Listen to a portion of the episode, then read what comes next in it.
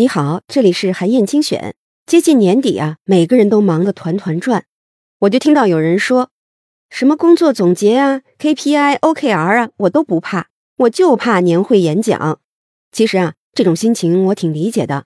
我就发现，越是演讲经验不足的人，越容易紧张。上台讲话就像打机关枪一样，恨不得一口气儿把话说完，赶紧走人。但是呢，我自己的经验恰恰相反。我认为啊，能够保持适度的沉默，对一个有魅力的演讲者来说，实在是太重要了。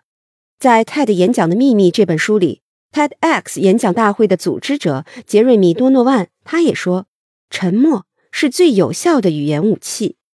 他研究了乔布斯的演讲，有一次呢，在演讲开始的一分钟之内，乔布斯一共停顿了九次，平均下来呢，相当于每六秒就停顿一次。但是呢，所有这些停顿一点都不生硬，反而让乔布斯的演讲给人感觉极度舒适。这到底是为什么呢？这就是适度的沉默带来的好处。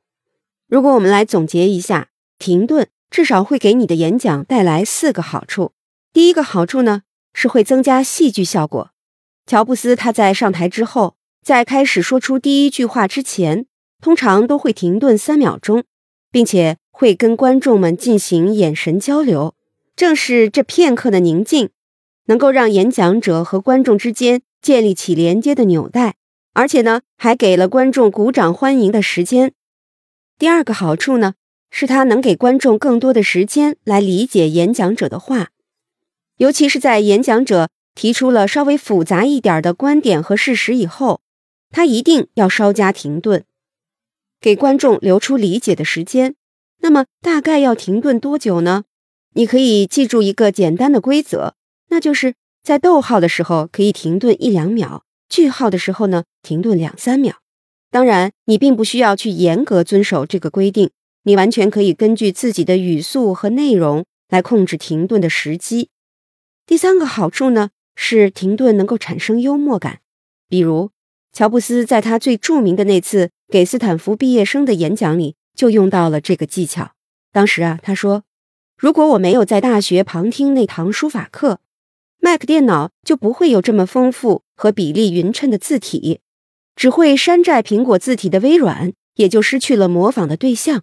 那么，可能世界上所有的电脑就都用不上漂亮的字体了。”观众们听到这儿啊，爆发出了一阵笑声。接下来呢，乔布斯又停顿了整整八秒，让观众们笑了个痛快。其实啊，很多人也会像乔布斯一样，在演讲当中讲一些段子，但是呢，他们会忘了给这些段子留下一个幽默的发酵期，也就是在讲完段子之后要有几秒的停顿。没有这个发酵期，你的幽默感就会大打折扣，而且呢，段子背后的深意也会被你的仓促给抹掉。停顿的第四个好处啊，就是能够给出转场的提示。当你的演讲要进入下一个板块，要转换一个场景，或者是另一种情绪，你就可以用一个比较长一点的停顿来提示观众。它带来的安静能更加吸引到观众的注意力。同时啊，你也可以趁机移动一下自己在讲台上的位置，或者呢，给自己一个重新调整状态的机会，甚至会给观众一种暗示：接下来的演讲会更精彩。停顿除了有以上的四个好处之外，我还认为，如果你感到紧张的时候，停顿可以很好的帮助你调整呼吸，消除你的紧张感。所以啊，当你开始学会在恰当的节奏里享受自己演讲的时候，观众也一定会被你感染和打动的。好，以上啊就是我为你分享的内容。我在阅读资料里为你准备了本期音频的金句卡片，欢迎你保存和转发。更欢迎你在评论区留言，分享你的精彩观点。韩燕精选，明天见。